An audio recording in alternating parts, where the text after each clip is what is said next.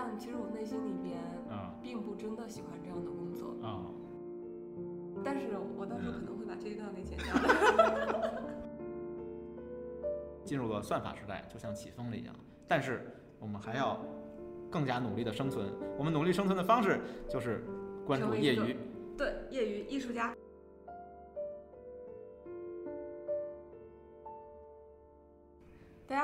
欢迎大家来到怀疑人生，我是主播小鱼。今天我有一位嘉宾，嘉宾自己介绍一下自己吧。啊，对，因为我好像名字没有什么传播的价值，所以我只能自我介绍一下。我还是那个 Semantics Never Dies 的主播 Eric，今天也又来了，然后呢，又想跟小鱼讨论一些比较抽象的、比较绝望的啊，对 分享一些绝望。行呗，今天我们其实是想讨论关于算法和人文。主义对。对人文精神之间的关系问题，其实我觉得这个挺好的，因为我跟小鱼刚好各守一边，就是啊，对我是做算法的，然后小鱼是我是做内容运营的，勉强算人文吧，哎，对对对，往自己脸上贴金。对，所以我们今天刚好是各守一边，呃，可以激烈碰撞一下，然后互相互相鄙视一下，看看我并不敢鄙视你，是吗？对，因为我当时之所以？提哦出来我们来聊算法和人文的时候，其实我自己的观点就是，啊。算法已经占据了绝对性的压倒啊优势，啊，人文已经没有施展的地方，这哦是这样吗？对。啊为什么呢？这个事情是跟我的工作有嗯很大的关系的。嗯我跟大家介绍一下吧，我现在呢在做一个信息流产品的内容运营。信息流产品，呃，互联网的同学们大家都知道它是怎么一个做法嘛？它的内容流转的整个过程就是，嗯先是内容引入，引入之后呢，有一些内容的技术的处理，比嗯如说质量评级、打标签之类的。完了之后呢，就进入到推荐的领域里边去，嗯就内容能启动，再就是根据各种算法去推荐，以取得整个推荐效果的最大化，对吧？嗯，说的很好，优秀员工啊 然后我就发现，在这个过程中啊，我能干什么呢？是啊，能干什么呢？对我开始觉得，哎，我好像可以，是不是能指导一下算法吗？哎，是吗？然后发现欢迎知道。我太天真了。我就想，那行，我指导不了算法了。嗯那我能不能指导算法的基础层呢？啊，就是我给这些内容丰富的标签，是就是让算法可以充分的去对去理解这些内容。嗯我真的花了几个月的时间花在打标签这件事情上。嗯最开始会以为作为一个运营，是我能够穷举所有的标签，嗯我要建立一套强大的标签体系，提供给算法嗯同学。明白明白，对很感谢啊。虽然我没用上吧，但是我还是很感谢，做了几这个月，么优秀的运营同学还是很难得的。做了几个月之后，我发现、啊哇，整个人完全懵逼。就是我能够做的，只能够提供一些抽象的分类标签。嗯，这个可能是算法在一开始无法做到的。对，那当运营搭建了这样一套抽象的分类标签的体系之后，剩下的事情就是算法的了。是吗？对，这个东西是啊人工无法做到的。啊嗯，，如果我们想要在这个领域里边走得更深的话，还是得靠算法。好，有了这个结论之后，啊，然后呢？我就天天问自己一个问题：嗯，那我在这儿干嘛呢？对，就是算法时代变成了机器的奴隶，没错，每天给机器打工，不但要服务老板，还要服务机器。对，其实。坦白的说，运营也嗯不是毫无用处的。比如说刚刚 讲的打标签这件事情嘛，当算法没有足够语料的时候，运营还是可以提供一些语料的。嗯另外呢，就是运营其实可以对于流量做一些有策略性的分配。运营在这个过程中，我觉得有点像做化学实验的时候，啊 就是去调参数的。明白明白。对，就是可以做这件工作。啊，嗯，但是整体上面，我感嗯觉我的工作像是被限制在了一个系统里边。嗯我只是作为这个庞大系统中的一个，相当于起到了一个润滑剂的效果吧。我让为了让这个系统 运行的更为流畅，啊，在这个过程中承担着一些比较，嗯、重复性的对重复性的、机械性的这样的一些工作。啊但其实我内心里边啊并不真的喜欢这样的工作。啊，嗯，对，这就是我说的我很坦诚，我觉得。没有关系，我啊的老板可能也不会不听听，这个，对，听了也没有关系，我就是不喜欢。好吧好吧啊，但是我到时候嗯可能会把这一段给剪掉的。好吧，嗯，好，所以这就是为什么啊我当时找艾瑞克来说，我们来啊聊一聊这件事情吧。对对对对，因为我真的很想知道，在这个啊系统中，运营可以发挥什么样的作用？除了我刚刚说的那些之外，会不会有一些很重要的功能是需要运营来承担的？但是嗯我却没有发现。是，我觉得那个听了小鱼讲了一下他那个工作中的一些感受吧。我作为这个在另外一个领域里面工作的人，就是在算法这个领域里面工作的人，我刚好可以发表一些意见吧。就是首先第一个呢，我觉得呢，内容组织这件事情其实是有一个非常长的一个历史吧。以前都是纯编辑手工劳动的那个年代的所谓编辑，其实比如说像 拿别人举例子不太合适啊，我拿那个英国广播公司吧，就 BBC 来举例子吧。毕竟是你的老东家，对吧？对，这样压力不大。其实，比如说 BBC 上所有的 index，所有的索引页面，原来的做法是每一个索引页面后面都做着一个编辑，然后这个编辑呢就负责把内容放在上面。然后这个我觉得是最原始的、最古老的一种内容组织的这样的一个形式。然后它就基本上没有机器参与，都是人把这些文章读一下，然后读完以后把它放到这个页面上去。后来大家觉得这个东西好像效率比较低了。另外一个，现在内容生产呢已经下放了，就是所有人你都可以生产内容，UGC 嘛，就是每个人对每个人都可以发声，所以呢嗯内容太多了，编辑已经 hold 不住了，没法完全玩不转了。呃，对，玩不转了，玩不转的情况下，他就要引入一些所谓的算法来去组织这些内容。我觉得就出现了几个层级吧，我把它定义为几个层级。第一个层级呢，就是内容的 aggregation，就是内容的聚合，也就是根据某一个主题，比如说呃奥运会，对这样一个主题来去把内容聚合到一起啊，这种。方式呢，它只是说把一个相关的内容把它聚合到一起，然后这个呢，如果从算法角度来说，那你只需要知道这个呃内容它是什么东西，它是关于哪个事件的，关于哪个人物，然后你知道这些东西以后就可以把它聚合在一起了。但是呢，它这个顺序是没有经过规划的，就是说它就没办法说让你看到你很喜欢的内容。然后在这比这个往上一步，就是所谓推荐，这个我觉得好像是一个比较热门，我就我每次碰到一些年轻的这个做开发同学，很多人都是怎么说呢？都是呃对推荐无限向往，然后好多人都说，哎呀，我一定要做推荐，我一定要做推荐。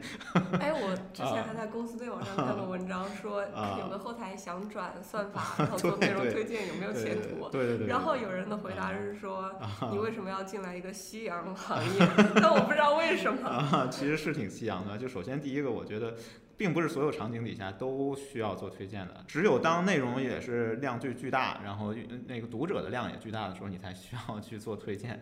如果你的内容量不大，读者量也没有那么大的情况下，其实你不需要推荐。我觉得那个老方法玩玩的转呀，就是没有问题的。但是呢，推荐它并不表达一个意图。我举个例子，比如说有了音乐推荐以后，DJ 这个行业并没有消亡。就没有人开 party 的时候会放个音乐推荐引擎在那儿那个放歌，不可能的，必须要请个专业的 DJ。这为什么呢？就是因为 DJ 他在把内容放到一起的时候，同样都是组织内容，同样都是把内容放到一起，但是 DJ 把内容放到一起的时候，他可以通过把已有的内容放到一起，重新组织它来表达一些他的想法。没错，啊，对，所以呢，我觉得呢，可能运营的未来就像 DJ 一样。DJ 是吧？啊，对对对，这一层级的内容组织，我可以把它定义成叫做 content curation。这个 curation 这个词呢，中文好像翻译成集展，就是集合的集，展览的展。其实它是从那个博物馆里面，就博物馆策展人就叫 curator，就是或者说是美术的策展人也叫 curator。Curator 是干什么呢？就是它并不是说没有一个展览是把所有的文物摆在那儿，不是这样的，它是要把这些文物摆在那儿，然后给你讲一个故事，表达它一个观点。所以我是觉得呢，对这种工作是没有办法通过机器来完完成的，机器没有办法通过组织已有的内容来表达自己的观点。所以呢，这个就是引出。我觉得我们跳出这个现有工作的这样的一个牢笼吧，就是越讲好像越 越无聊了。这个就是一个智能和意志之间的一个差别。我觉得机器你可以认为它是某种程度上是有智能，它可以识别模式，可以通过统计的方法来找到规律，没有问题。但是意志就是自我表达这件事情是人特有的，所以我觉得在这个算法时代，人可能更应该专注于这种表达。和体现自我意识这样的工作，可能同意是。人类的一个对最后的 最后的领地。对，最后的领地，对对对对对。太绝望了。嗯，对，所以我后来想清楚了这件事情之后，我就发现说，并不是运营不被需要，或者说并不是内容集展不被需要，而是在某些情境下它不被需要，取决于你服务的这个组织它需要以什么样的形式去呈现内容，但并不是说这个世界已经被那样的组织所给控 制了，是对吧？就刚刚艾瑞克嗯举的那个例子，嗯当你去一个酒吧的时候，你是嗯需要有 DJ 的，是的，对一定是需要这种东西的。嗯，是我觉得要看到内容背后的人，读者是要和作者建立连接的，而不是说跟一个什么算法、一个机器来建立连接，这个是不可替代。就比如说有一个 DJ 在那儿打碟。那我在那听歌蹦迪的时候，可能我的感觉和放一个什么内容推荐的一个引擎在那，可能感觉还是不一样的。就有的时候可能我会想跟这个 DJ 聊聊，为什么他要这样接这两首歌啊？比如他这个 DJ 现在放的是一个八十年代主题的怀旧的 retrospective 怀旧主题这样一些歌，然后我就会可能会有一种不一样的感觉，就我能感觉到这个 DJ 想表达的意思是什么。而这些东西，我觉得是算法，至少我自己觉得在目前来说是表达不出来的。但是呢，怎么突然来？对是对对。但是呢，最近我那个读了一本小说啊，一本科幻小说，叫那个《盲视》，加拿大的一个科幻作家写的。然后这个加拿大科幻作家他是一个研究那个海洋哺乳动物的一个科学家，就是这本小说写的相当有点那种硬核科幻的感觉。嗯但是呢，我觉得它里面提出了一个观点，说这个自我意识到底是不是必要的，它是不是一个障碍？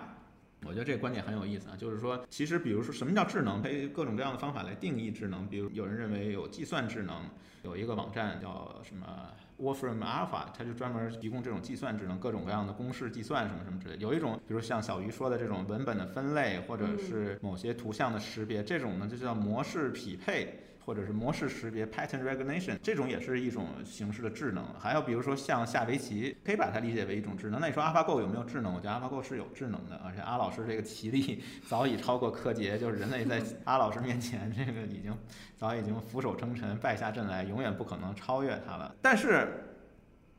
就是我们是有这个自我意识的，也就是说我们能够反思，能够认识到自己。不过呢，《盲视》这本书就讲说，其实自我意识是一种消耗，就是它是一种消耗能源、消耗资源一种重复循环而已，浪费了认知资源。我觉得这个就挺有意思，就是说现在好像很多人说，你看在这个 AI 时代，我最担心的一件事情是什么呢？就是说这个害怕机器拥有了自我意识。但我觉得这种其实还是一种人文主义的一个观点，就是你还是站在人的角度，你害怕机器有有跟你一样有嗯自我意识。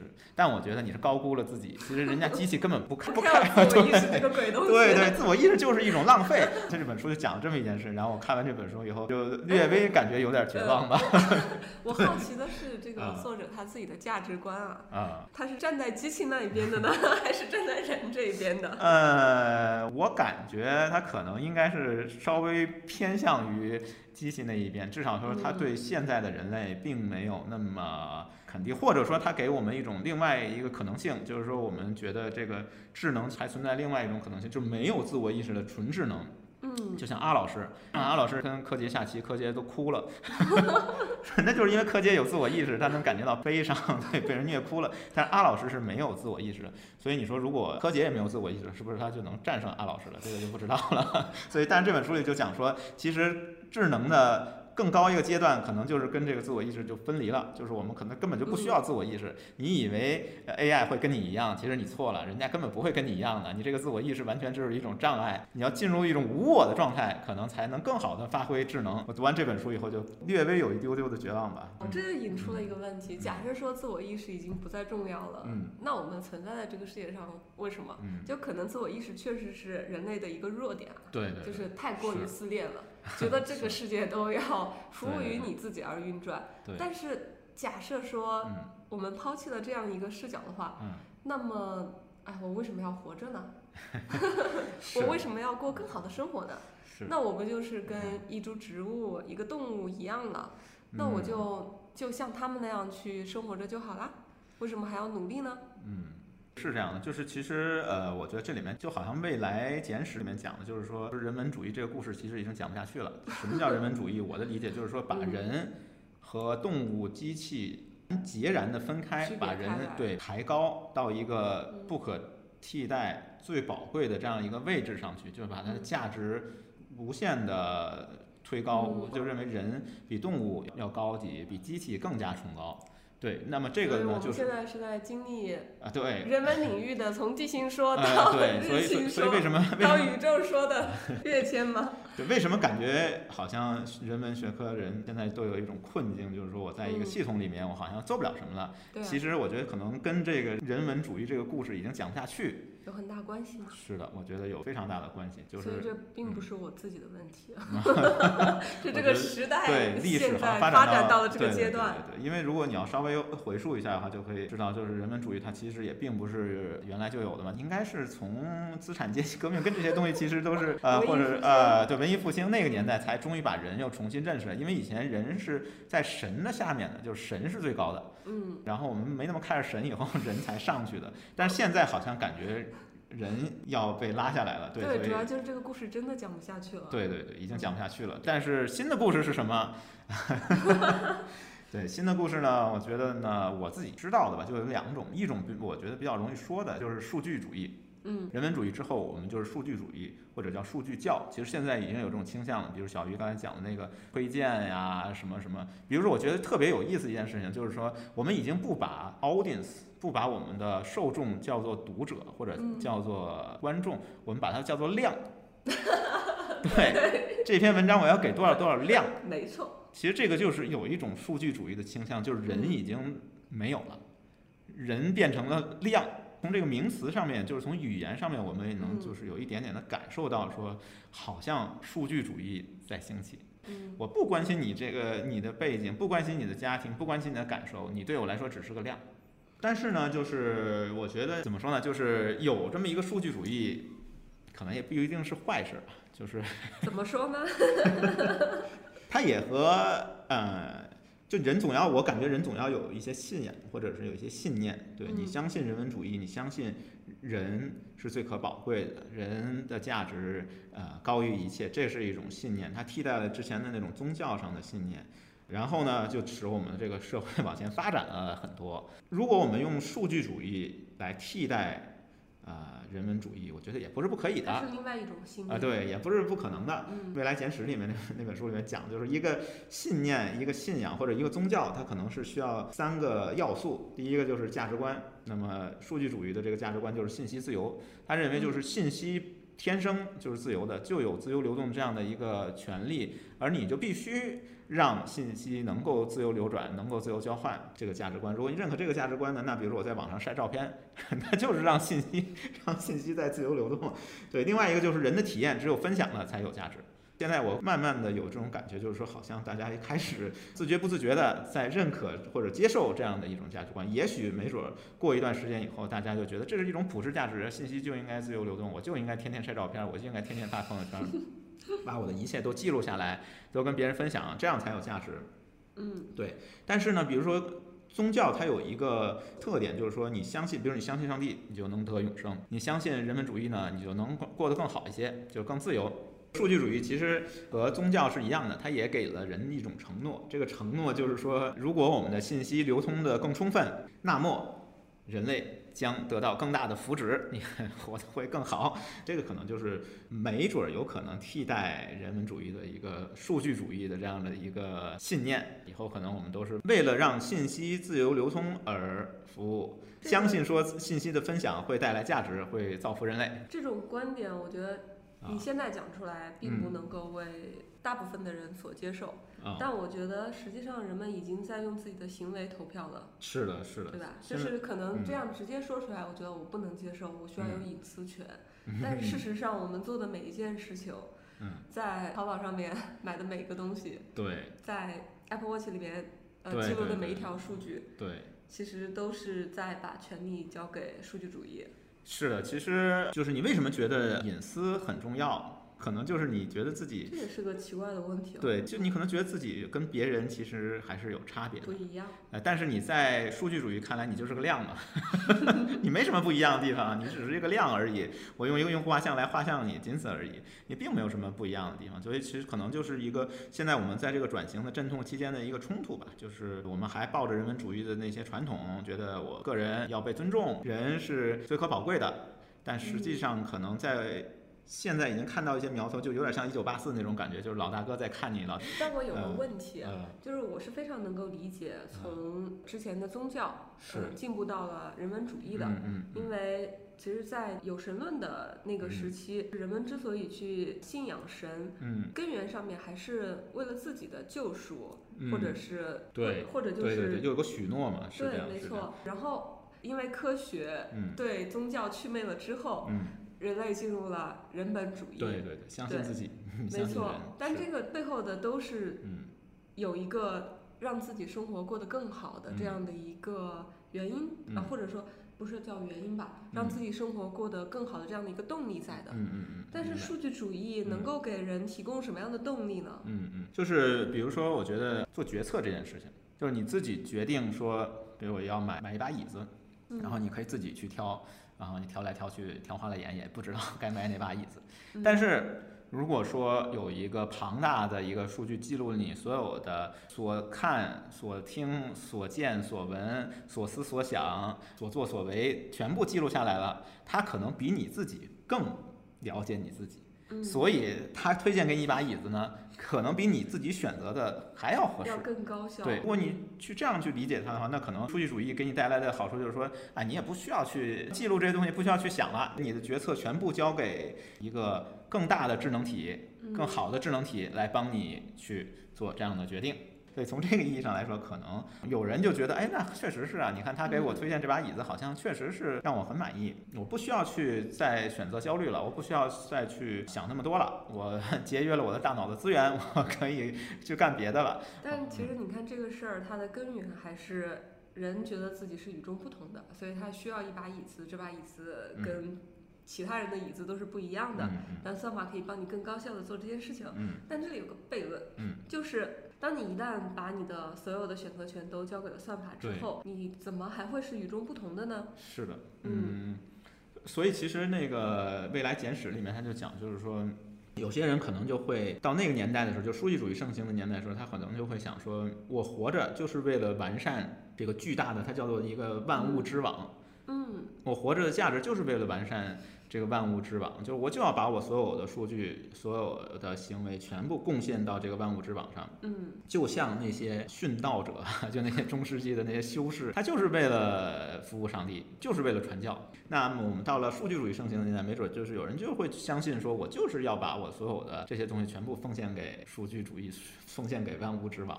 嗯，是这样的。所以这个然后以嗯帮助人类谋得更大的福祉。啊，对对，因为比如说，我就把自己作为一个 data point 贡献给一个模嗯型，它去训练了，那这个模型就更准确了。那可能从这个意义上来说，它就是一种有价值的，就是我为整个万物之网或者为人类未来做的贡献。嗯哎，突然有一个很有意思的联想啊。啊，那你们搞算法的这些人，是不是有点类似于宗教时代的传教士 我倒没有这么定位。员？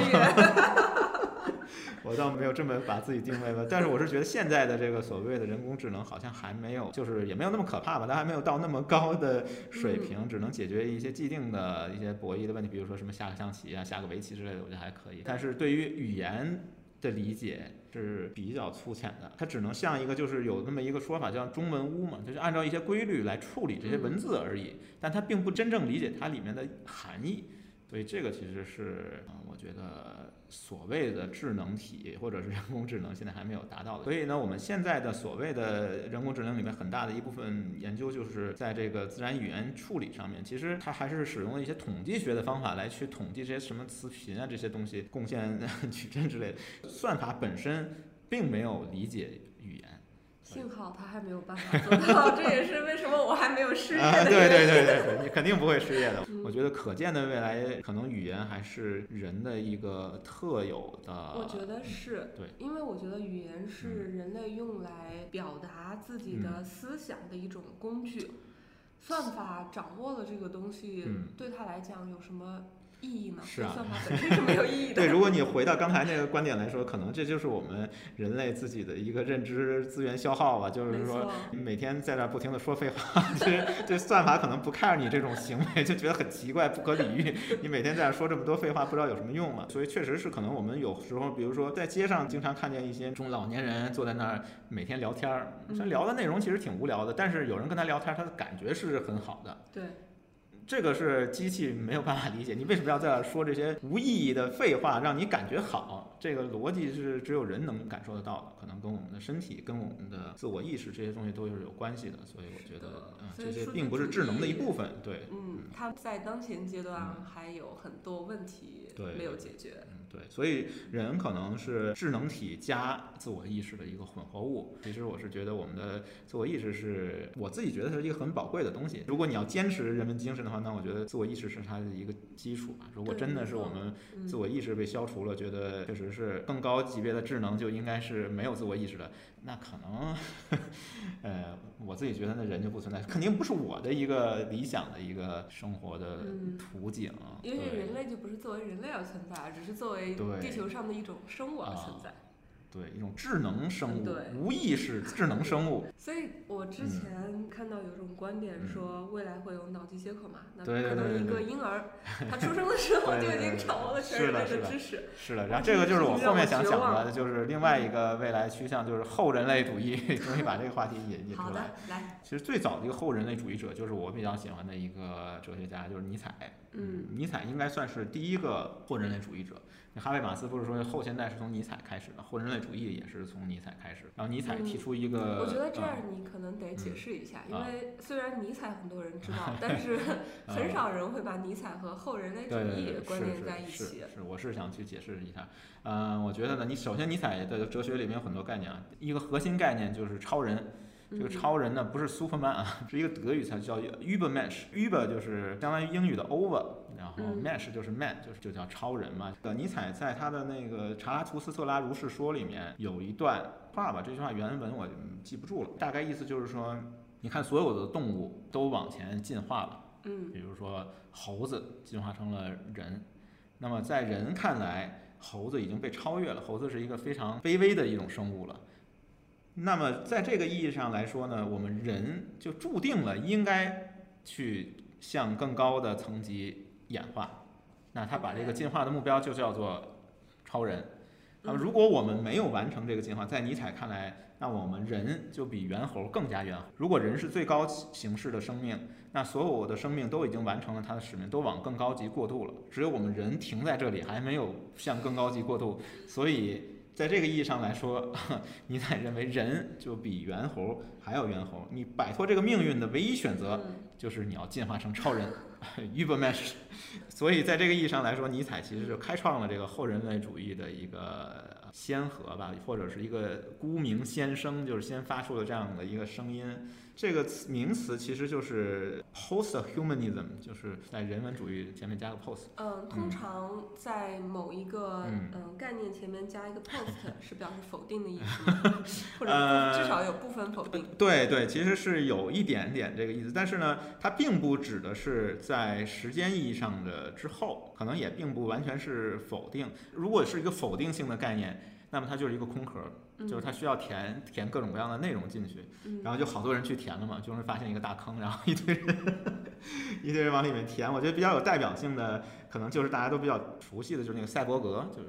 Cyborg 对那个 大家都不熟悉，啊不熟悉吗？就是像比如那攻壳机动队，说到赛博朋克，对对，说到攻壳机动队，大家只会联想起赛博朋克啊，对对对，其实赛博朋克就是一个赛博格的一个表现，他的一个作品吧。赛博格这个东西是一个女思想家，叫唐纳哈拉维，她一九五八年的时候提出来的。所谓赛博格，就是人和动物之间的界限，人和机器之间的界限打破了，或者是把它模糊化了。但是其实很有意思一点，就是说，为什么我要强调她是一个女思想家提出来的？就是她从性别问题、性别冲突这个角度出发，然后她提出了这个一个宣言。这个宣言里边有一句非常振聋发聩的一句话，就叫“我们都是赛博格”。就是他说，彻底解决女性问题的唯一途径，就是我们都失去了性别，我们都是赛博格。我理解了这句话啊，嗯，就是我完全能理解他。这句话的意思，对。对，就是我觉得好像是一种嗯，超越性的东西，就是解决问题不是在当下这个层面解决，对对对你要到更高的层面上面去解决。是的，所以他就是在这个唐纳哈拉维看来，就是所谓后来人类主义，我们可能性别也没有了，就是你天生的这些东西都都失去了，都没有，嗯然后你就变成一个赛博格。对，嗯所以我们都是赛博格，他觉得这是一个我自己感觉还是挺乐观的一种想。比如现在看你怎么定义什么是赛博，比如我安个假牙，换个假牙，我算不算赛博格？你像那个马斯克，他给自己女儿起很奇怪的名字，那名字我都不会念啊，反正那个名字我感觉就有点赛博格的意思。呃，我失去所有这种人类的这种传统，然后把它全部去掉，嗯全部切除掉，我变成一个赛博格，我的名字也是个完全跟原来的 humanism 这个没有关系的。再过一段时间，可能我就像《攻壳机动队》那个一样，就剩个大脑，然后底下所有的身体都是呃人造的，然后我的性别就不没有了，就不重要了，我就变成一个赛博格，这样女性问题就彻底解决了。没错。不过赛博格听起来是一个比较积极的，或者说是一种充满期望的这样的一个概念。是，但是很有意思的是嗯，跟它联系在一起的那个词“赛博朋克嗯”，它其实是一个比较带有反抗意识的一个词啊。嗯。就是赛博朋克讲的就是高科技低生活嘛，也就是说明人类为什么会衍生出赛博朋克这样的一种，不管是嗯。文学上的，还是思想上面的，还是嗯哎各个嗯。方面的这样的一种理念也好，嗯。就是还是基于对赛博格的不完全的认同吧，我觉得。嗯嗯因为如果大家完全可以接受这个点的话，那就不会有这种啊、所谓的朋克这种反叛的精神出现了。嗯，是我我自己觉得就是我比较有意思，就是嗯圣经里面不是讲尘归尘，土归土，就是你死了以后你就变成尘土了。但如果你要是赛博格的话，你就不需要回归尘土了，嗯 你就跟这个之前的这些历史好像都没有关系了。或者说是，如果我是个赛博格，那么人就终于拥有了一个真正的 counterpart，就是它的一个对立面。因为人现在是没有对立面的，就是人这个定义最开始的时候是由一帮 old white dirty man，就是一帮白人男性。来定义的，说你看我们这帮人是人，你们这些都是略等的。然后因为你的性别，因为你的种族，因为你的肤色，嗯因为你使用的语言，你们都是略等的，我们才是人。是但是这些人，呃，就比如说女性主义，比如说呃嗯种族的人开始斗争，他们斗争的目标是什么？他们斗争的目标是被认可、被接纳到，就嗯他们斗争是不是想让那些人把那个圈子扩大，把他们包括进去？我也算人，跟你一样。但是我觉得赛博格比较有意思，就是说我根本就抛弃你们这些东西，我跟你完全是一个 counterpart，就是你不要做人，人有什么？啊，对，人有什么好的？我干嘛要跟你们认可你们定义的这种东西？嗯我就是个赛博格，跟你我也有智能，而且我智能很有可能比你高，我的那个体力很有可能比你强。你就作为我的一个 counterpart，我就彻底变成你的人的另外一个，嗯，就是人终于能呃见到一个自己的对立面，而不是一堆想要加入进来的这样的一些一些。意见。对对对，嗯所以我觉得我自己觉得，嗯。我刚刚你的 这段话让我理解了后人类主义到底是想说什么。对对对对，所以所以呢，我觉得呢，可能比如说像阿老师，就是嗯阿尔法 Go，他在围棋这个领域，就人终于遇到了自己的 counterpart。以前人是很骄傲的，就以前我记得那个吴清源吴先生就是讲过说，职业棋士的尊严是不可侵犯的。其实他也是画了个圈圈，画了个框框，说你看我是这个里面的，你们是外面的。嗯，他画了这样的一个东西，但是现在他画不了了，对不起，AlphaGo 比你强多了。但是你的 counterpart 你根本没有办法再唯我独尊的认为自己就是，所以从这个角度来说，职业歧视也没什么了不得的嘛。我插上个电，弄弄个计算机，下的比你照样强很多。所以人就终于见到了这样的一个 counterpart 但你设想一个人人都是赛博格的时代，啊、那到时候会出现什么样的情况？就是因为我觉得人这种生物就是很有意思，嗯就是它永远的在不停的划分等级、对划分圈子，对吧？是以此把自己和其他人区隔开来。可是当有一天人人都是赛博格，嗯，那么他很有可能，我觉得赛博朋克他可能就是基于一种非常悲观的思想。非常悲观。有的人嗯可以成为至高无上的赛博格，有的人对吧？对对对，并且他们之间的鸿沟是不可跨越的。但我觉得赛博朋克这种嗯思想就不见得是未来唯一的走向啊。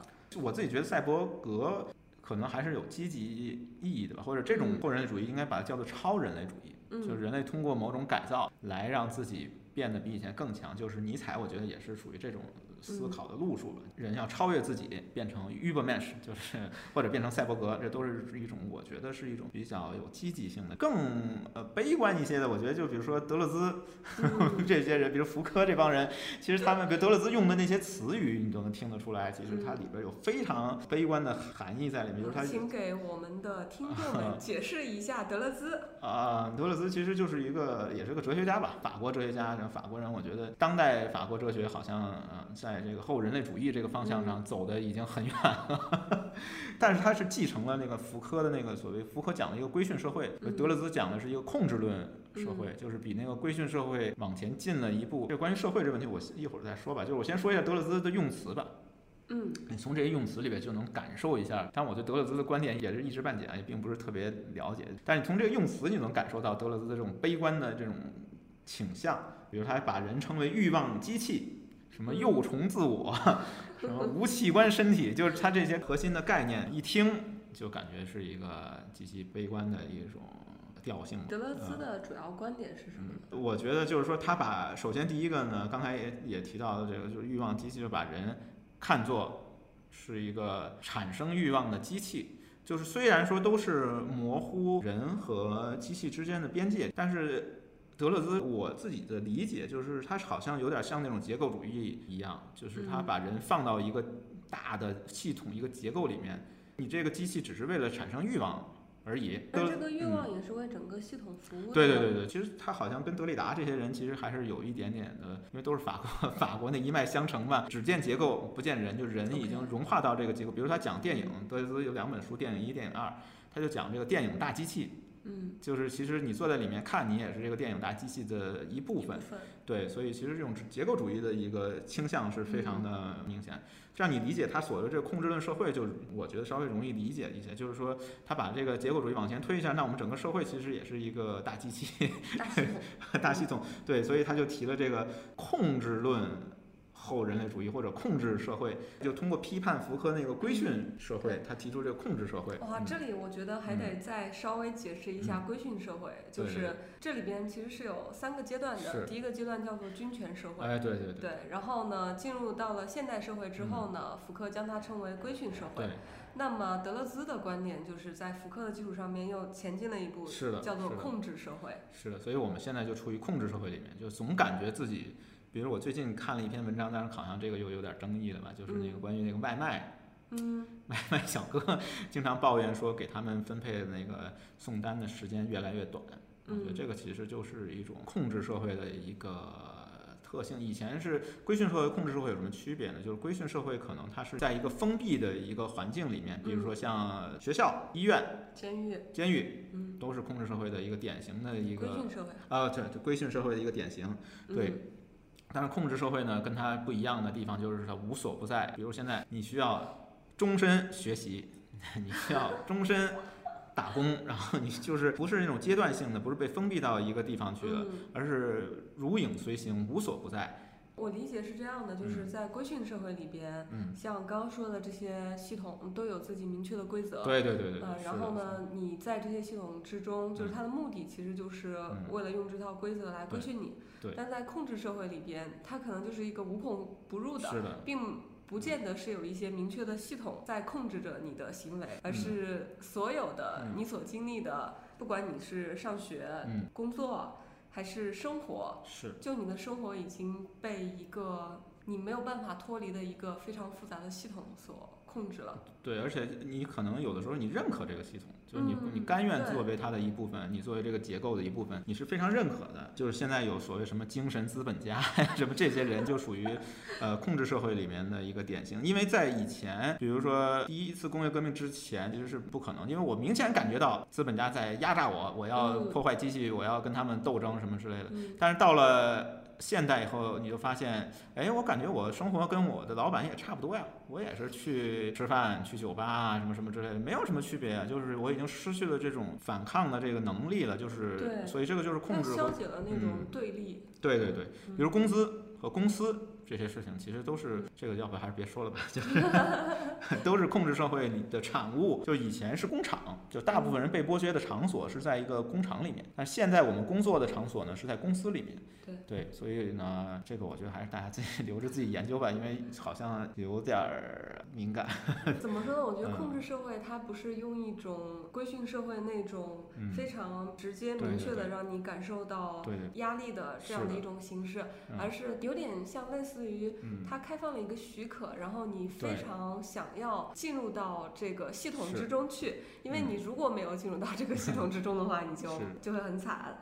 那在这个过程中，就是我们嗯经常讲的内卷。对对对对对，其实内卷就是控制社会的一个特点。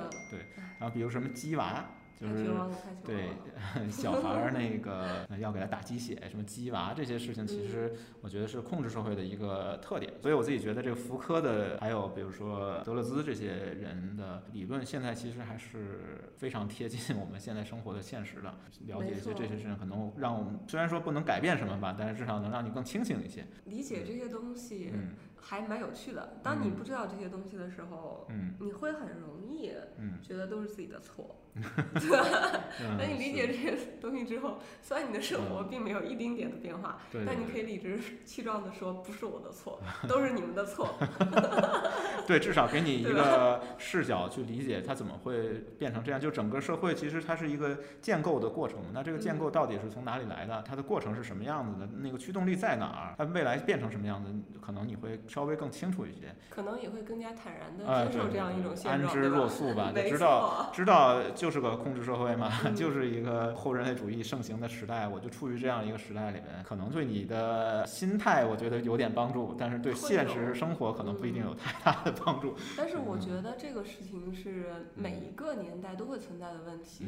就是我并不觉得控制的社会就比规训的社会更好或者更差，嗯，就是历史发展到了这个阶段呗。对对对，大家都有自己的问题，就需要进入到这样的一个嗯，控制社会的这样的一个一个阶段。但是每个嗯阶段也都有反叛对对对的力量，对吧？对，嗯是的，这但这个东西只有当你意识清楚了之后，你才对有能力。呃说的特别好。所有的现在存在的东西，它都包含着否定自己的力量。嗯，就是如果你看不到这个，那可能真的就是像浮士德一样，就就就停留在现在了，灵魂被魔鬼就带走了。就是如果你能看到它里面有否定自己的这样的一种力量，有一种批判的能力、反思的能力，那可能。你还是有希望的，就是所以这下面其实我想讲的一个话题就是我怎么能保持自己的这样的一个批判的一个能力。就是前面讲了几十分钟如此绝望的现实，终于讲到了一点点希望的曙光其。实也 不算是希望曙光吧，可能还没到呢。现在现在还没到那个希望曙光的阶段，但是后面其实我还是因为我在准备这个话题的时候，也跟小鱼聊了一下，我其实是很长一段时间跌入了这个 绝望的深渊里面，所以我也想带大家到这个绝望的深渊里面，稍微的领略一下感受啊，一下感受一下，感受一下。木心好像有有首诗吧，就讲什么，即使是深渊，什么下去也是什么前程万里，好像那么一首一首诗。哦，真的，木对对星还写过这啊种诗写写过，哇，写过木心广为人呃，知不广为人知啊诗 就是那个什么从前慢，啊哦哦哦，是是是，好吧，啊，我就突然想起对，所以哎我就不重要。不重要，怎么想起木心这首诗，扯太远了。对，刚才就讲，就是说我们怎么去保持一个觉察，保持一个洞察，然后保持一个批判的能力。我自己觉得这个前提就是得有一个主体性和一个自由。所以我下面特别想说的一个话题就是这个主体性和自由。但是很不幸的是，我觉得在我们现在这个时代，主体性正在逐渐丧失。But，你还是讲吧。对，我觉得那个人的主体性已经有一个丧失的这样的一个趋向吧，啊就是嗯它的反面是什么？它的反面就是别尔加耶夫，就是也是俄罗斯白银时代的一个思想家，也是我比较嗯欣赏的一位，呃可能没有那么大名气啊，但是。对，布尔加科夫、别尔加耶夫就那一代俄罗斯思想家，就叫做白银时代。但是我们国家现在好像大家对俄国思想家并没有那么热衷了，已经。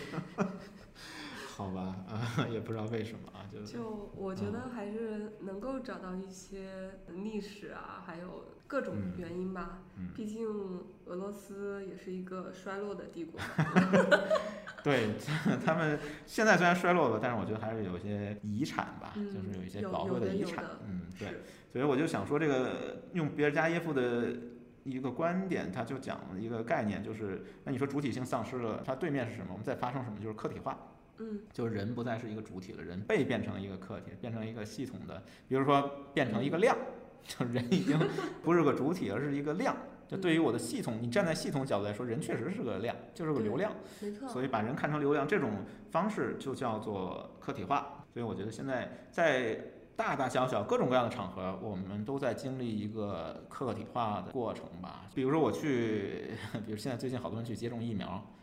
那可能你就在那些给你接种疫苗的人看来，你就是一个，你就是编号第一，呃，对对对对对，呃对，对然后你就是一个，比如说接种率百分之多少，你就贡献了一点点，没人关心你的你是从哪里来的，没人关心你是怎么想的。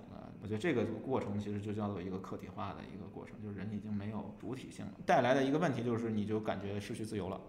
嗯，其实我觉得主体性和自由是互相关联的。听起来我觉得像是人的主体性和系统将人的客体化之间形成了矛盾啊，对，所以会让我们觉得自己失去了自由。对，如果是这样的话，那我们首先我觉得稍微辨析一下自由这个问题，就是什么叫自由？传统的西方哲学里边，我觉得就是把自由有三种理解吧。第一种理解就是 free will。就是自由意志、自由意愿，这个 will 这个德语叫 willen，will 这个词其实就是你各种欲望。嗯，比如今天穿什么衣服，今天吃什么饭，其实这也都叫那个 free will。第二种理解呢，就是说自律，就是这个其实是康德为代表的一个观念，就是他认为呢，你这些 free will 其实也不是自由，为什么呢？因为你可能受你的生物本能的一个驱动，就比如说我饿了，我就要吃饭。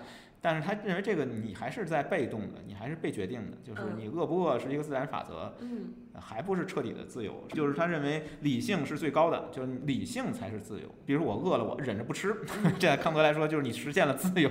我跟你说，这不是康德的观点，这是 Keep 的观点啊？是吗？自律给我自由啊？对对对对，反正有有这么一派人吧，就认为说我自律了，就是实现了自由，我已经可以。自己决定不受本能的支配，这个叫自由。第三种看法就是说，我不管内容是什么，但是我只是觉得自由就是人的一个权利。嗯，就是你拥有自由的权利。英国思想家可能是比较关注这个东西，就什么权利啊，什么。约翰洛克的观点吗？呃，类似类似类似。这些人其实他们更关注的是一个边界问题，就是我实现自由应该在一个人群里面，在社会里面实现。那我的需要确定哪些是权利，哪些是你的义务，就这这种从这个角度去理解自由。其实你从这三个角度上面来讲，在一个被客体化的社会里边，都失去了。不，我觉得第一种自由不见得会失去。呃，我觉得也在失去，因为你的自由意志其实在被操控，它不是在失去，在被操控。就比如说你想吃什么，你想穿什么，嗯，对，它是在被操控，但是系统是借着满足这种自由的名义在操控。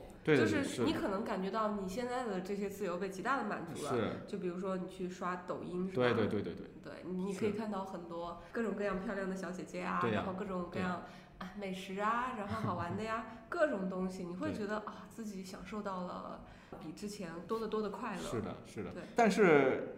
你不知道的是，其实你这些都是被操控的，让你看到什么是有一个系统来决定。就最近不是挺流行的一个纪录片，就是 Netflix 拍的那个 Social Dilemma 还是叫什么？就是讲这个推荐算法在控制你，就是有形成一个茧房效应。你越越喜欢什么东西，然后它又越给你推荐这样的一个东西，然后让你不断的嗨，不断的嗨。对，嗯，比如说那个 Google 曾经被人诟病的，就是有些人，比如我喜欢看那个素食主义，OK，然后 Google 呢，它就引导你往下一步。看严格素食主义，vegan，对，就是你原来比如说仅仅是不吃肉制品，嗯，然后 Google 就引导你去连什么蛋奶这些东西，所有动物制品都不吃的这个 vegan，对，然后再往前引导你可能比如说轻断食什么这你就连什么都不吃了，就开始辟谷了，这其实有这种，就是一种操纵。所以你觉得你好像哎，你看我现在。选择了这个素食主义，我感觉挺好的。未来我要尝试这个 vegan，但殊不知你尝试 vegan 的这个 view，就是这个欲望，是对，是被植入的，是被别人控制的。他就为了让你在 Google 上面花更长的时间来看更多的内容，所以他才给你一个。他发现这两个东西有关联，就看完 vegetarian 的人可能在看 vegan，就是停留的时间转化率更高之类的。当然，他可能有的时候也并不是有意的。嗯，他可能是无意的，就是他为了完成他的那个。我相信系统是不会带对对对。有任何的倾向性呃，对吧是的，是的，它虽然不带倾向性，但是它的 byproduct，它的副产品就是这样的，就是引导你不断的去怎么说极走极端，或者是，所以这个经过一段时间以后，所有的人的这个 free will 都被操控的时候，嗯。那我们可能就失去了互相沟通的这样的一个可能性。就是我已经是极端素食主义，我已经开始极端苦行了，我天天 头陀行，我天你天居然还吃肉啊，对对对，咱咱俩就没什么好聊的了。是的，咱俩就彻底 绝绝交了，就是我保持跟你的距离。你看嗯你天天吃肉，带来的后果就是部落化。对，就是我只能跟我这些人，哎呀，嗯跟吃肉的人我就完全就连看都不想看他，嗯，因为有那么多，我很容易找到一些吃素的人。这个东西有意思啊，就好像人类经历了那么长时间，嗯。从部落走向文明，然后走向呃信息的全球化，是。但是可能又会因为信息嗯。导致 回到部落化的状态。对，推荐系统是万恶之源。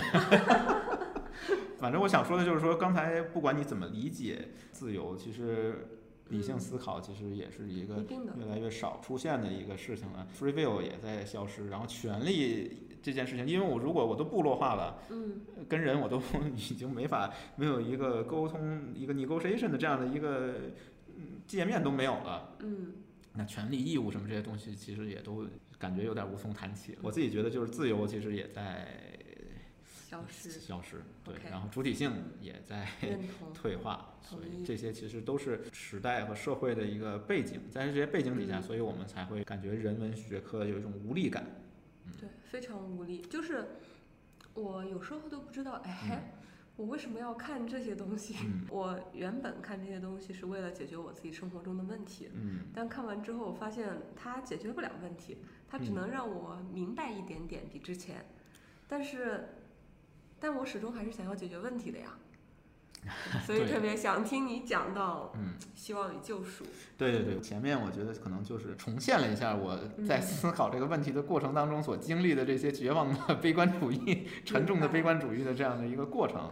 但是我还是并不是个悲观主义者啊，我想先承认一下，就是我还是觉得有希望、有救赎。所以我最近，嗯，前段时间其实我自己也看了，然后我也给小小鱼分享了一本书，叫《议会》，嗯，嗯算法时代的人文力量。没错，对，然后我觉得这本书其实看完以后还是挺受鼓舞的。是没错，真的，对，比如说我就举个例子吧，就这本书里面其实讲了一些原则，比如说我们呃要大草原，不要动物园，其中有哎，我嗯现在打开了，我在微信读书上打啊开这本书，啊，我给大家念一下这些原则。啊，可以可以，原则一要注重文化，对而非个体。对。原则二要掌握后数据，而不仅是薄数据。这里我解释一下，薄数据呢就是你的点击、对你的，转化，是的是的，但后数据是你这个个体背后的一些更多的关联性的东西。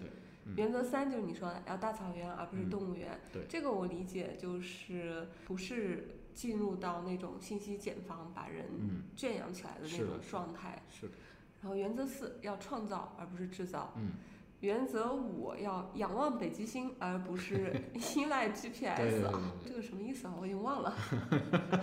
好吧，那那再看一遍吧。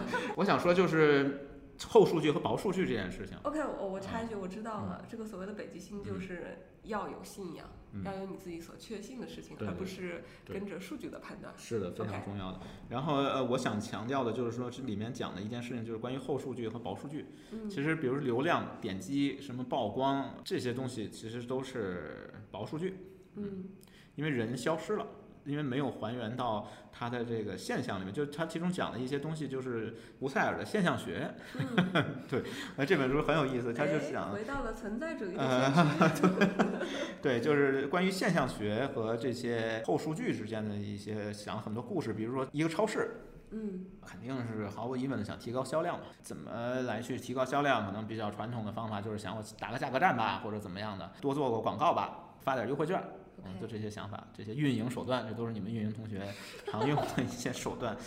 但是这本书里就讲了说，这些都是薄数据，不是没用，但是里面没有人，没有还原到现象。他是怎么做的呢？他就是去调研，就是去把那些来超市购物过的人，他的生活跟着他一起生活，观察，就像人类人类学那个田野调查那种方法，嗯进入到他的家庭里边，然后去体验和感受。这些人到底是怎么样生活的？，OK，呃，他就发现说，哎，有些人其实他并不是特别关心那些价格呀，什么嗯什么，特别关心优惠券、促销券这个。但是他就发现一个问题，就是说，呃，有的时候一个家庭主妇去超市里面，嗯他会是那种特别急匆匆的，就是他想赶紧把这个晚饭解决，然后再准备一个明天早上的一个食物，他没时间去想说我到底应该买什么，就是特别有目的性的去购物的人是非常非常少的。嗯他也不知道哪些食谱是更健康的，他就这些概念其实都想不到，就真正进超市的时候已经把这些都忘了。所以呢，他就说我们干脆我们怎么样营销呢？我们就是让一个比如超市一个经理给一个人发个促销短信，说那个你看我们这儿刚进了一个最新鲜的挪威三文鱼，然后这个食谱呢我们也有，你按我们这个食谱要做的配料我都给你准备好了，你要不要我帮你预留一份儿？然后你下班的时候就可以来取了。然后用这样的方式来去带给人在超市里边购物或者是烹饪的一个更好的体验对，啊。哎，这个用那个品牌这块儿的话说，就叫做给用户以场景，就是在做营销的时候，嗯场景这个东西非常重要的。对对对，它就是像现象学一样，还原到这个人的生活里面，还原到这个人所处的世界里面，在世界内存在。这个好像就是不是海德格尔就是谁，反正就是有那么一个德语的一个嗯术语吧，就叫什么 in the right sein，就是在世界内存在。就是用这样的一个观念去看待人，看待所有的数据。那么这种数据就叫做后数据，就是它在嗯世界里面的，而不是说被你抽象出来的一个量，什么流量、点击。嗯，那么这些后数据是机器肯定无法处理的，是的只有人才能处理这些后数据。是的，所以呢，这本书就给了我们人文主义者很大的信心。啊，对。然后我最近其实发现那个有一些那个大神大佬们嗯也在关注的一个话题，我自己也在关注一个话题，就是关于自由记忆嗯和固定记忆这件事情。就是自由记忆其实就是人文的记忆，比如说我学一个人类学，我学一个哲学，学个现象学。最大的一个疑问就是到底有什么用？对，我 学个历史学，到底有什么用？是到底能解决什么问题？这里想推荐另外一本书，叫这本书比较呃题目起的呢比较谦虚一些，就叫那个如何思考。但实际上它讲的是怎么样去训练自己的自由记忆。对，然后这本书里他就讲说是说你学这些自由记忆，其实最大的用处就是统治别人。什么鬼啊？我对，在期待听到呃，对，就是说那个呃，自由记忆其实以前都是统治阶级帝王之术。嗯，我《资治通鉴》就是它是为了干嘛呢？就是资治，就是让你治理别人。就是按中国人的观念里面，学历史是帝王才学，你老百姓不需要学历史。是啊，所以对普通人家的孩子就呃学好数理化呃，了。并不是这样的。嗯学习这些自由记忆，嗯虽然你可能还是被统治，嗯，但是你没有那么容易被控制。所以我们在一个控制论社会里面，嗯，这些自由记忆更加难能可贵。那这样岂不是更惨？因为你嗯，没有那么好被控制，所以你就做不好这个系统中的一颗螺丝钉。不，但至少你更清醒，你更，比如别人给你洗脑，嗯一个精神资本家给你讲一堆奋斗的什么什么这些东西，因为你有人类学的一些知识。今天你听了我们的节目，你有德勒兹关于这控制论社会的一些知识，你对他这些洗脑完全免疫，毫无感觉，还是保持了自己的主体性和自由意志，然后让自己过得更舒服啊！我觉得这个就是自由记忆的一个价值。完了，我觉得今天听了这期播客的有一些人 可能不会更舒服，会啊会更加痛苦。呃，对，呃对，关于更加痛苦这件事情，其实我是觉得那个前段时间看了一个非常非常让人痛苦的一部电影，电影的名字叫这个《都灵之马》。它的来源呢，就是讲尼采的故事。开头讲一段话，就是尼采临死之前看见一匹马，嗯然后那匹马呢在被一个那车夫用鞭子使劲抽打那匹马，然后呢尼采就特别伤心吧，他就趴在那匹马上面，然后就是保护这匹马。然后在这之后，尼采就发疯了，最后就去世了。其实他讲的是一个人类文明毁灭的这样的一个故事。对，然后有人就说说我去，你这个电影太丧了，我看完以后太难受了。然后嗯这个导演就讲，就是说你难道没觉得我这个电影虽然丧，我这个电影虽然让你看完很压抑、非常难受，但是你变得更强大了吗？嗯就是你面对了所有的痛苦，你呃看了人类毁灭的这样的一个过程，你知道你注定作为人类的一员，你也注定毁灭。但是你能够面对它，就开头第一个镜头超长一个镜头，就是一匹老老马，一匹瘦马在拉着一个车艰难的行走。我觉得这个就是人的宿命。是变得更强大，是因为你看到了更多的真实。对你看到真实以后啊，你有更多的思辨的能力，你感受到更多的痛苦，但是。尼采不是讲，就是凡是没有杀死你的东西，都会让你变得更强大。真的尼采说的吗？这是尼采说的。这话真的听起来非常鸡汤，对，非常鸡汤，但是真的是尼采说的。对，所以呢，我觉得那个这部电影呢很长，然后呢能把它看完就是一种莫大的成功，因为确实挺无聊的这部电影。好的，哪天我遭遇了巨大痛苦的时候，我会去看的。看来是不会去看了。尼采其实还提供了一个后人类逃逸线，就是我们怎么逃脱、怎么获得自由、怎么解决我们所有的问题、怎么逃逸线这个词好有意思啊！对，它其实有点就是类似于那个地心引力嘛。对对对对，是的，是的，就是你到了一定阶段以后，你就可以逃逸了，你不受控制了。对，快快跟大家介绍一下如何逃逸。这个有点装逼吧？这个逃逸线，反正尼采提供的逃逸线就是艺术，搞艺术。就能实现自己的主体性，然后就能逃逸了，就不受控制，因为你的艺术是完全是你自己的，就是通过艺术创作来去逃逸。尼采其实是把这个艺术提升到一个本体论的一个意义上，就是他觉得上帝也死了，然后呢，人唯一的依靠就是有艺术，反正也并不是所有人都认同吧。他会认为，在他的这个语境里的艺术是一种更高的精神的。象征和表达吗？呃，主要指的就是悲剧艺术，嗯，就是希腊悲剧，而且他认为人生，嗯，本身是没有价值的，上帝死了，人就没价值了，所有的价值都需要重估嘛，嗯，但是如果我们把人生作为一个审美对象，嗯，它就变得有价值了，所以艺术就是一个在尼采那儿就是一个必不可少的一个本体论意义上的一个东西，就没有艺术，人生就没有价值了，就你不能把自己的人生作为一个审美对象来对待。那就它就失去了价值。只有当你用一个审美的眼光来审视自己的人生的时候，你发现它有其它才会有呃，对它有自己独特的价值，对吧？对你有这样的眼光的时候，你就逃逸了，你就 你就没有被控制。你看到自己经历了那么多痛苦，看到自己经历了那么多无助的时刻，但是你发现它有一种悲剧性，嗯，然后你发现它有一种美感的时候。OK，在尼采那儿，你他就觉得你，我理解了。所以艺术就是抽象出生活中的美感，在我这的理解是这样的。我觉得可以这么理解，就是过着一种审美的生活。我觉得其实这个观点还是蛮治愈的。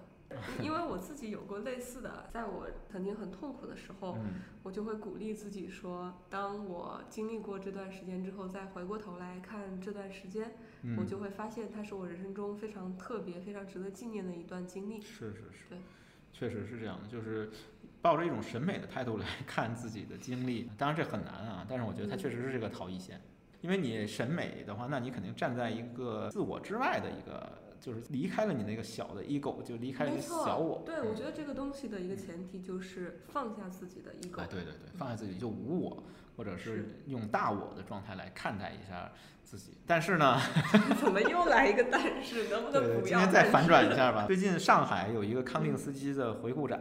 OK。啊，但是介绍一下康定斯基。康定斯基就是一个抽象艺术家嘛，但是他很有意思，他的经历很有意思。就是康定斯基最早好像是学法学还是学什么，就是比较业余吧。就是其实他确实是在他具象那个阶段画的画，很多人都觉得画挺丑的。对。然后他变到抽象主义的时候，其实大家还挺认可的吧。因为这个艺术展呢，然后我就把康定斯基的那本书叫《艺术》。中的精神拿出来看了一下，他前面新版这个艺术中的精神里面，嗯，有一个康定斯基研究者写了一个序言，这个序言好像比他那原书还长。对，但是这个序言里面，他就对现代艺术进行了一个猛烈的攻击和批判。嗯，比如说他那个安迪沃霍为代表的，他觉得都是没有精神的，都失去俗是吗？他觉得就失去精神了，只是在对物质，就是对材料。一个加工，而把精神看作是它一个副产品，然后这个序言就猛烈抨击了一下，就是说我们现在搞艺术其实都是陷于这种物质主义里面去了。嗯，所以我就想说的是，这个逃逸线不一定靠谱啊，就是你玩着玩着，忽然发现，哎，我这个艺术本来想指望它去给我提供一个逃逸的一个途径，结果忽然发现我又陷入到另外一种艺术的物质主义里面去了。理解，就是其实是这样的，就是艺术可能是可以帮助我们逃逸的途径，嗯但是我们所见到的那些艺术品，并不见得都是真正的艺术品，对也不能说他们不是真正的艺术品吧，或者说他们中间是蛮有陷阱的，就就是可能又进入了另外一个陷阱，对吧？呃，对，就比如说那个文艺复兴，或者是文艺复兴之前的中世纪的艺术，它很容易找到这个 spirit，就是上帝。对，对，然后呢，文艺复兴之后呢，可能就是人文是它的嗯 spirit。那我们这个年代如果已经是一个控制论社会年代，那我们里面是不是就 艺术里面本身已经没有 spirit，然后你指望它去逃逸，可能也都挺难的了吧？那就回到古典艺术吧。